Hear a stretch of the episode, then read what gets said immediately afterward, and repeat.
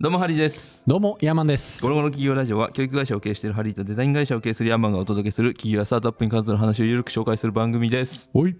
ということでうん。今回はビル・ゲイツ会3回目ですが最終回。最終回です、ええー前回までで、えー世界初のパソコン、うんアルテアえうん。で動くベーシックを開発して正式に採用されたビル・ゲイツとポール・アレンさんとうん。でこの時ビル・ゲイツが大学2年生ですね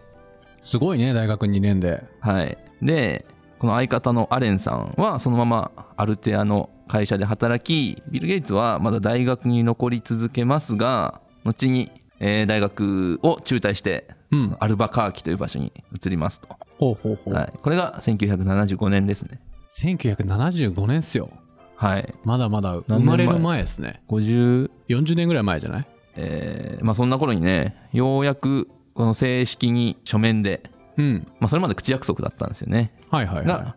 えー書面で契約が行われますとい。うん。でその内容が10年間ソフトウェアのライセンスを供与しますとうん。で全てのアルテアにマイクロソフトのソフトをバンドルします、まあ、利用しますとうん。うん。うん。で1コピーあたり、まあ、1台売れるたびにっていう意味だと思いますが1コピーあたり30ドルを支払ってくださいとうん。いうような契約でね結構ねビル・ゲイツさん法律に強いんですよねへえ。なぜかというと、まあ、お父さんが弁護士だからなんですけどああ、そうだっそた。うだからまあ前回前々回はいい学校行くといいよねって言ってたんですけど、うん。今回はやっぱお父さんが弁護士だといいよ ねまあ間違いなはいい、ね。人生を成功させるコツは弁護士を父に持つ家庭に生まれるですねなるほどね。はい法律にも強いんか。ですねで、まあ、この契約書を作る時に登場したのがマイクロソフトという名前ですね出た。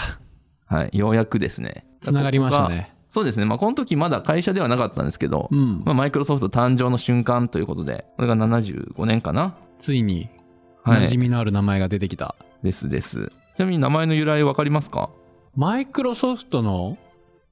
それ考えたことないですねマイクロってうんち小さいってこと、小さいっていうことです、ミクロですよねまあまあそういうことですね。すごい精密機械なイメージがありますけ どねマイクロソフトって精密なミソクフロなト。ソフトでしょミクロなソフト、うんまあまあ大体そんな感じですけど正確にはマイクロコンピューターとソフトウェアっていうののなんていうのカバン語っていうのかなあーなるほどねはいくっつけただけなんくだっつけただけですシねンプルにああなるほどねはいということで、えーここからまたですね怒涛のごとく働き詰めて、うんえービル・ゲイツさん1日にコーラを1ダースの み爆発したように働くか死んだように眠るか、すごいなビル・ゲイツこの前なんかオレンジの粉末手のひらつけて舐めなが ら今回はコーラがぶ飲みしコーラになてりましたねようやく糖尿病の心配が出てきましたいやね本当そうなんですよね、うんビル・ゲイツさんいまだに好きな食べ物はって聞かれたら、うんハンバーガーって答えてるんでああいいねねなんかネットフリックスであるんですよビル・ゲイツ天才の頭の中みたいなはいはいはネットフリックスの番組があるらしくて、い。うんまあ、僕入ってないんで見れないですけど、うん。面白そうなんでえー、見てみよぜひぜひであとこれも関係ないですけどビル・ゲイツうんの若い頃の写真をう。うん。見ると、うん福山さん知ってるかな逮捕されてる時の写真が出てくることあるんですよビル・ゲイツのちょっと調べてみようか、今、携帯で。はい、ビル・ゲイツ逮捕とかで 多分その写真出ると思いますなんかあのーアメリカにありがちな首からなんか番号みたいのああー、はいはいはい。かけた写真これがね結構ギークの間では歴史的なああ、出てきた。これああそれですそれですおー、若えな、ビル・ゲイツ。はいでこれ何の時の写真かというと、うんえービル・ゲイツさんはですねうん。ある程度稼げたこの頃にですねうん。奮発してポルシェを買いますおー。でビル・ゲイツさんスピード強なんではいはいはい。ポルシェを買った後にこのハイウェイでうん。ポルシェの最高速度を200キロまで出そうとしてうん。 190キロしか出なかったということでこのディーラーに文句を言ったりしてたんですけど、いや、十分早いでしょ。いやもう十分すぎるほどうん。速いんですけど、まあ、そんな感じの彼なんでもう頻繁にスピード違反で逮捕されてるんですよへえ、スピード強なんだ。見かけによらず見かけによらないっすね。でまあ、そんな感じでこの逮捕されたビル・ゲイツを迎えに行くのがポール・アレンさんですね。仲いいねなんかねいい、まあ、悪くはないと思うんですけど、うん結構ビル・ゲイツはこの取り分とかにうんうるさくて、うん1位になりたいもんねえーまあ、このベーシックの取り分もうん最初6対4でビル・ゲイツの方が多く取るっていううんうんうんうん話をしてその後さらに65対35みたいななんかちょっと細かい数字忘れちゃいましたけど結構こうはいはいはいその辺シビアというか、はいはいはい仲良し小良しではなかったみたいないやーそらなビル・ゲイツと一緒にやってたら大変やわうーんしかもねポール・アレンの方が年上ですからねですよねはいなんか今ポール・アレンも調べたら、はいめちゃくちゃ優しそうなおじいさんじゃないですかこの人そうです見た目ねが、うんそんな感じだと思いますだからあのよくねやっぱりアップルと対比されますけどあっちも2人組で確かにスティーブ・ジョブズとスティーブ・ボズニャックで、うんボズニャダブルスティッークブねさんはねだいぶ優しい人ですからねうんうんうんうんはいやっぱこう突っ走る人にはこう支えてくれるパートナーみたいなのがいてるんやね、そうですねビル・ゲイツしかりスティーブ・ジョブズしかりビル・ゲイツ一人だったらできてなかったかもしれないですね、うんなるほということどでね、えーまあそんな感じで頑張っていたんですけど、はいはいまあこのアルテアがすごい人気になってきていて、うん、でこのコンピューター好きの人たちの間でもだいぶ話題になるんですね、うん、まあ、その当時のコンピューター好きの人たちなんかここではここではというか当時はホビーストって呼んでた呼ばれてたホビーストホビーストホビーは多分おもちゃのホビーかなはいはいはいその人たちのモットーがソフトウェアは自由でなければならないと、うんまあ、今でもなんかねオープンソースとかそういうのありますけど、うんうんうんまあ、それに近しい近しいというのかな、まあ、ソフトは誰でも自由に使えるようにするべきだとうんいう考えで、まあ、うんそれをちょっと拡大解釈して、まあ、違法コピーしてもまあうんお咎めなしというか、うんコンピューターを普及させるためにやっているんだみたいなはいはいはい建前でみんなそういう風にやってたんですけど、まあ、そんなことがあったせいでこのアルテアがすごい売れているのにうんこのマイクロソフトに全然金が入ってこねえとうんうんうんそれはこの違法コピーされたベーシックをみんなが使ってるからだとうんいうことでビル・ゲイツさんブチギレてですね 切れるやろな思った今このコンピューター好きが集まる団体というのかなそういうところに書面を送りますとうんもうこれがねすごい有名な手紙でうんウィキペディアの項目にもなってたはずうんホビーイストへの手紙っていうもので、うんうんまあ、要約すると私たちマイクロソフトはベーシックを3人がかりで1年間休みなく働き続けて開発してしましたとうんでかかった費用だけでもその4万ドル以上のパソコンの使用料を払っているとうんだけれどもこの正規のベーシックのソフトを買ったのは10人に1人もいないとうんでそれだと我々の時給はなんと2ドルしかないとうんまあ、あなたたちがやっていることは盗みでありさらにいいソフトが作られることを妨害しているとうんうんうんいうことをですね言ってめちゃくちゃ叩かれるんですねビル・ゲイツが。はいはいはい何言ってんだとうん、お前も体制側かとうんいうような感じで大いなる反発を受けてですねでまあこれちょっとねまあ分かる部分もあるというか、うんまあ、ビル・ゲイツも散々コンピューターハッキングしてタダでうん使ってきたやろがいとうんうんいうのもあるしさらにこのベーシックを書くのに使ったコンピューター代4万ドルとおっしゃってましたが、うんうんそのコンピューター大学のコンピューターですよねとうんうん金払ってないですよねとうんでしかもそのコンピューター元をたどれば税金で買ったものですよってういうんようなことで結構こうわちゃわちゃとするん ですよ。はいはいはいまあ、わちゃわちゃとした結果、まあ、別になんかなどう収束したのかあんま分かんないですけど、うんまあ一応それで牽制にはなったかなといはいはいはいうぐらいで、まあ、完全になくなりはしないんだけれども、うんまあ、これを機にそのマイクロソフトも今後メーカーとの契約はちょっと見直そうとうんいうことがあって、まあ、これが後々ね結構大きく他のメーカーと契約するときに気をつけなきゃなっていうのでうんうんうん大事なポイントになってきたと。なるほどねまあ、ただこれね効果不効果というかいい面もあってうんマイクロソフトのベーシックがコピーされまくったおかげでもうそれがなんか業界のスタンダードになって他のメーカーもそれに合わせて作りましょうってうんいううん形になってきたんで、まあ、コピーされまくった結果業界標準になったっていういい面もああなるほどねあるんですよ。これね、うんその似た事例が MP3 がすごい似てるんですよ。うんうんうん。 MP3 の歴史。音楽ファイルですよね、MP3。そうそうそうそう。うんこれいつだったっけあの、Spotify の回をやった時に、うん。参考図書で読んだ、誰が音楽をタダにしたのかっていう本はいがあはいはい。って、まあ、その誰が音楽をタダにしたかというと、MP3 なんですよ。うーん。まあ、ちょっと話それるんですけど、うん。 MP3 の歴史が MPEG っていうなんかオーディオとかのうん標準規格を決める団体があって、そこでこの新しい規格を決めましょうっていうコンペみたいなのがうんうん。あったんですよ。で MP2 っていうのもあって、まあ、結果的にそれにボロ負けするんですよ、うん MP3。うん。性能的には結構五分五分だったんだけど、うんこの MP2 の方は開発団体のバックに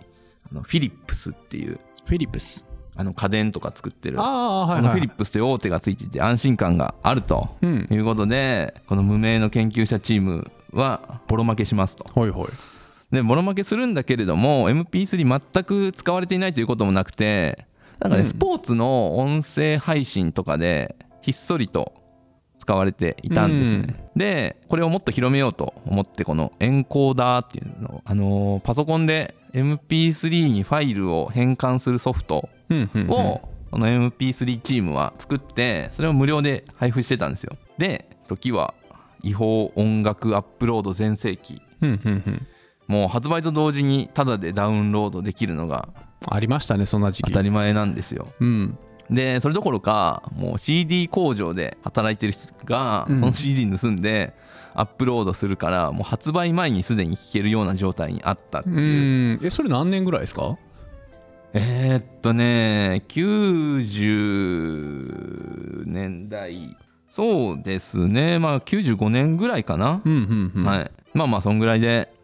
でこの違法アップロードする人たちが目をつけたのがこの MP3 という技術うん。なんですよなるほど。でもうこれまでよりこのなんていうの容量が12分の1ぐらいでうん。でかつ音質がほぼ劣化しないとうんうんうん。いうことでもう違法アップローダーたちの需要にぴったりはまるんですようん。ということで結果 MP3 使う人が爆発的に増えてうん。もう MP3 がほぼ業界標準の座を奪うみたいなうーん。なるほど。ことがあったんですよでまあそれに結構近しいなとはいはいはい。はいいうのがねあったわけですねなるほど。はいまあその後ね、えーまあ、Windows につながるきっかけになるのが IBM との契約なんですけど、まあ、IBM が結構遅れてそのパソコン市場に入るぞとうん。でその IBM がそのマイクロソフトとベーシックのライセンスをうん。受けようということで交渉しましょうとうん。マイクロソフトに言ってでまあそこに若いこのブカブカのスーツを着たやつが現れて、うん。まあ、ビル・ゲイツなんですけど、うんうんでそこでまあ会議しましょうって言って会議してこのベーシックのライセンスの話だけをしに来たつもりが、うん。うん。この謎の若者が結構会議しきって、うんうんベーシック以外のなんかコボルとかフォートランとかプログラミング他のやつもうちでやりますよという話をこれ盛り上げていってまあなんかそうかみたいな感じだったんですけどはいそはいはれいから数週間かたって IBM の人がプログラミング言語決めたけどそもそも OS 決めてなかったなとうん。いうことになってでどうしようどうしようってなって候補としてまあヒットに上がってたところがあったんですけど、うん。そこの人になんか話をしに行ったんですけど担当者がどっか行ってるみたいな感じで、うんうんうんなんか家に行ったら奥さんしかいなくて、うん。ちょっと話できませんねみたいな感じになって、はいはいはでなんかあんまやる気ない感じだったのかなと思うんですけど、い。うん。でどうしようどうしようとなった時に、まあ、ビル・ゲイツさんが「いやうちでやりますよ」とうん「任せてくださいよ」っつって「何もないんですけど大体あるんで」みたいなこと言って「まあそうですか」みたいな感じになってじゃあどうしようかと。うん。 OS 全くないけど、うんってなった時にその元々あった MS-DOS みたいなって知ってますかね知らないか MS？ MS-DOS っていうパソ Windows のパソコン使ってたらたまに故障した時とかに出くわす黒い画面みたいなああ。見たことあるかも。でね、まあ、DOS っていう呼ばれるはいはいはい。ああるんですよ、よ。まあなんか OS があって、うん。それを使おうと、うん。まあ、なんじゃかんじゃちょっと言うて OS を買い取って、うん。 IBM にこれ使ってくださいっつってドンとへえ。やることで、うんもうそこから Windows につながっていくということで、うんうんうん。これがもう世界征服の第一歩ですね。なるほど。はい、結構行動力がすごいですね。行動力いろんなことしながらそうだしからねっかり稼いで、そうですねどこにでも顔出すしみたいなそうそうそうそうなんかネクラなオタクっぽい人かなと思ってたけど、うん全然違って全然違いますね自信満々でうん、ハったりも聞かせて、うん、でじ1位じゃないとダメだみたいな ねそうそうそうそうハったり力ですねやっぱ り企業には発体力発たり力がハったり力ですね大事かなんか結構ありますねそのとりあえずできますって言いましょうみたいなメソッドあああった俺にも昔そういう時期がありましたかうんもう最近はうん、 いやそれはできないですっていうことの方が難しいよね難しいのむ難しくないですかもう今年は俺今年こそは断ることを覚えようって思うぐらいうん何でも受けちゃうんでああはいはいはい、うんえいいんじゃないですかねまあそのどうなんだろう内容にもよるとは思いますけどうんできますできますってねということでねまあそんなこんなでこれからねどんどん Windows えができたりマイクロソフト大きくなっていくというようななるほどね我々まのあ知ってるマイクロソフトになっていくわけですなそういうのがざっとこのビル・ゲイツとマイクロソフト誕生までのうん歴史ですねまあでかいことするやつってこうだなっていうのが分かってうんなんか勉強になったかなと個人的になるは確かに、い、はいどうですかなんか小山さん印象変わったりしますや全くあのービル・ゲイツってちょっとオタクだと思ってたんで、まあオタクはオタクだと思いますうね、ん、でもなんか自分の思い描いてたオタクとはまたイメージが違いますねなんか結構なんていうの覇気をまとってるよね覇気をまとってます ね覇気ををまといながらやってきたんだなみたいな、 そうですうね、ん一応参考図書に入ってるスティーブズっていうこのアップルの歴史をうん紹介してる漫画があるんですけど、うんそこにまあ結構出てくるんですよビル・ゲイツも。うんうんうん特にあの手紙書いたブチギレらへんはやっぱこううんうん後ろでゾゾゾゾゾっていうこの 能力者みたいなはいはいはいはい感じになってるんで覇気をまとってますね覇気まとってますよね覇気いりますよね、やっぱ企業にね覇気いりますね覇気いるそれほんまほんまに思うわ最近うんうん何するにもね厚みね厚み うん圧ってあるやん、ああその圧か、うはん、いはいはいやっぱあれがある人とない人って全然違うよねあれってでも身につけられるもんなんですかね身につけれると思いますけどねおうんはいはいはいやっぱ喋っててこうグッと厚みのある人ってうんなんか説得させられるよねうんうんうんそうあるしなんかその内面的にはあっても身振り手振りとかうん言い方とかでそれがあんま伝わらないケースもあるじゃないですか、はいあるあるまあ僕そのタイプなんです けどあどうしたらいいんですかねやっぱ筋トレじゃないですかその心はいやなんかあの体幹強い人は覇気すごいイメージがあるよねやっぱりへえほうほうほいや関係あると思うけどねそのなんか、ま、ムキムキのマッチョになる必要は全然ないんだけど、うんその体のなんか姿勢とかううんこの眼差しとか、眼差しうん、勢いみたいなうんこう面と向かった時のそのグッてくる圧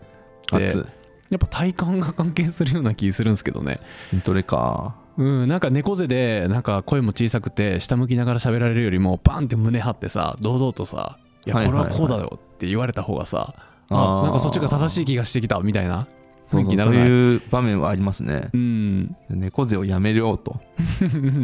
体感ね体感だと思うね俺は体感ね、うんなるほど。で起業家に必要なのは体感であると。なんかそういうの言ってる人いそうだな。嫌だな。いそうやねうん。